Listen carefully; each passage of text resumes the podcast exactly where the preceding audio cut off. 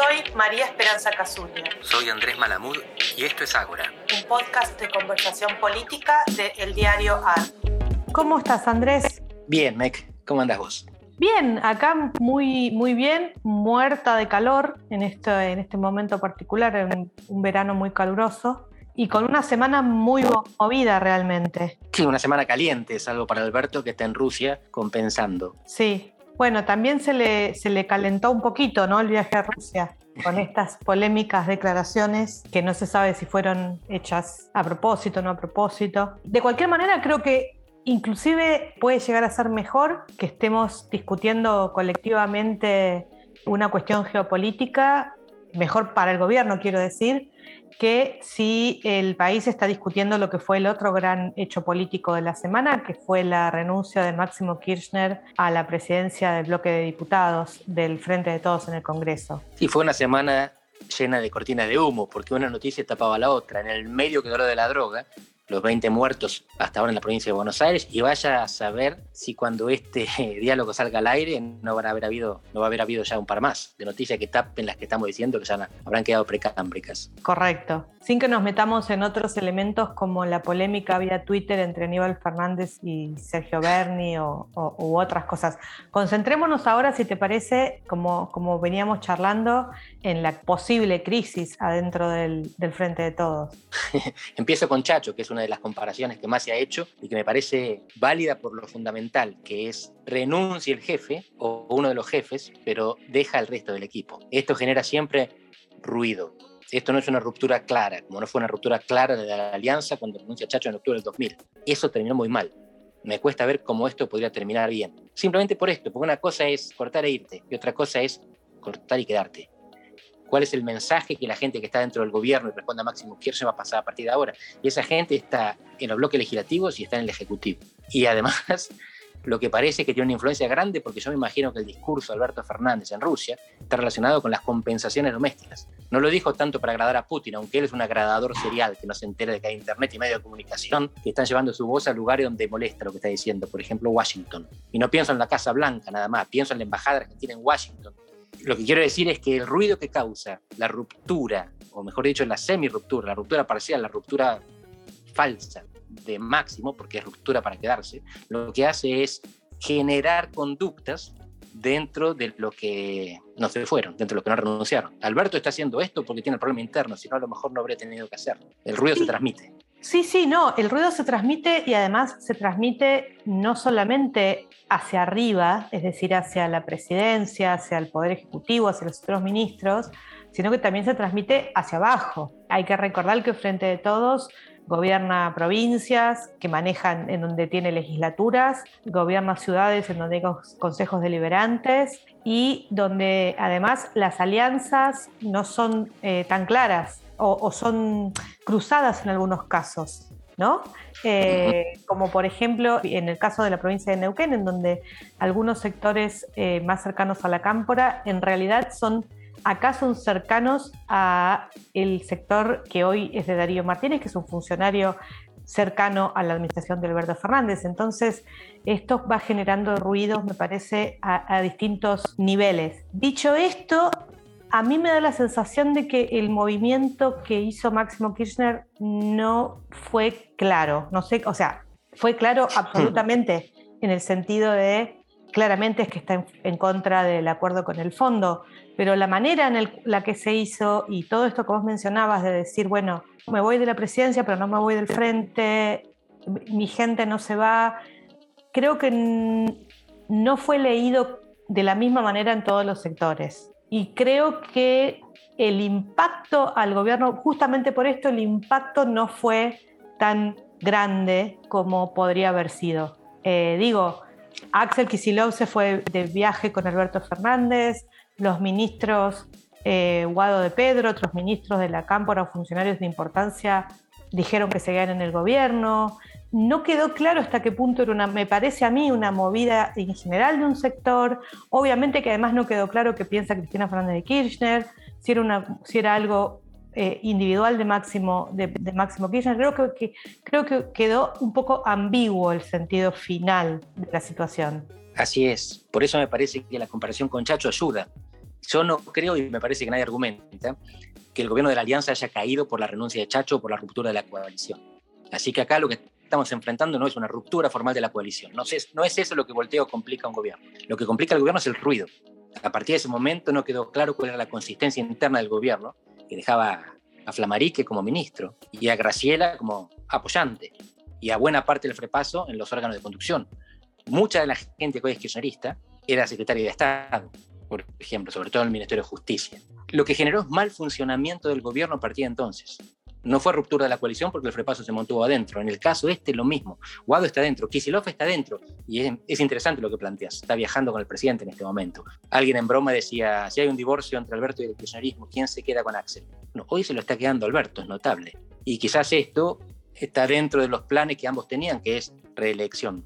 Reelección para ambos, solo que en ese momento, hace unos días, reelección para ambos parecía ser la continuidad del acuerdo entre Cristina o la aceptación de Alberto por parte de Cristina. Y ahora quizás sea contra Cristina, o a pesar de Cristina, o por, lo menos contra Máximo. Y me parece que acá además aparece una cuestión que muchos de los análisis tratan a Cristina y a Máximo como lo mismo, como si fueran una única persona. ¿No?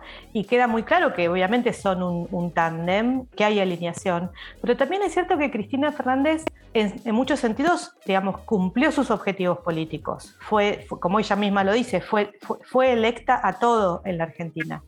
Mientras que me parece que Máximo tiene un problema en el 2023, que es que no tiene un lugar ejecutivo a donde vaya él de candidato asegurado, ¿no? O sea, Podría ir a gobernador de la provincia de Buenos Aires, pero lo más natural sería que se reelija Axel ahí. Podría ir de candidato a presidente, pero sería un salto, digamos. Y además también está la posibilidad de la reelección de Alberto, si todo fuera perfecto de acá a dos años, ¿no?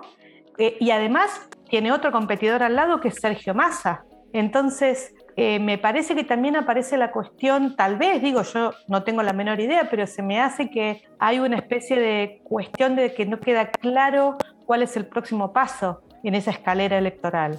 Me parece fascinante lo que estás planteando, porque coloca la acción de Máximo como derivada de la ambición individual y no de la estrategia colectiva. Y entonces me trae a otro ejemplo que estuvo circulando por redes en estos días, que es el de Pablo Gerchunov donde él mencionaba cómo fue su experiencia de haber renunciado en los últimos meses a Alfonsín, cuando Angelos prácticamente le pegó, como él dijo, el tiro entre, los, las cejas a Zurrubil y el equipo de Zurrubil se fue con él. Y Pablo Gerchunov dice, cuando estás en equipo, la renuncia es un acto de soberbia, la renuncia es egoísmo. Y vos lo estás describiendo de esa manera, no usaste la palabra, pero lo mediste en términos de ambición personal, no de la estrategia de la organización, qué pasa con la cámpora, con el kirchnerismo, con el peronismo y con la Argentina, sino cuáles son los cargos a los que puedo competir en las próximas elecciones. Y me parece acertado. En este caso, Pablo Garchunov está describiendo lo que pasó, lo está explicando, y es psicología. También hay que decir, yo no sé, no tengo la menor idea cuál es la situación ahora. Cuando sucedió la renuncia de Chacho Álvarez, en realidad muchos de los funcionarios del repaso que estaban en otros ministerios no estaban muy contentos, porque no habían, no, no por el acto en sí, digamos, era gente que en ese momento ya en su mayoría estaban muy desconformes con el gobierno del radical, digamos, Fernando de la Rúa,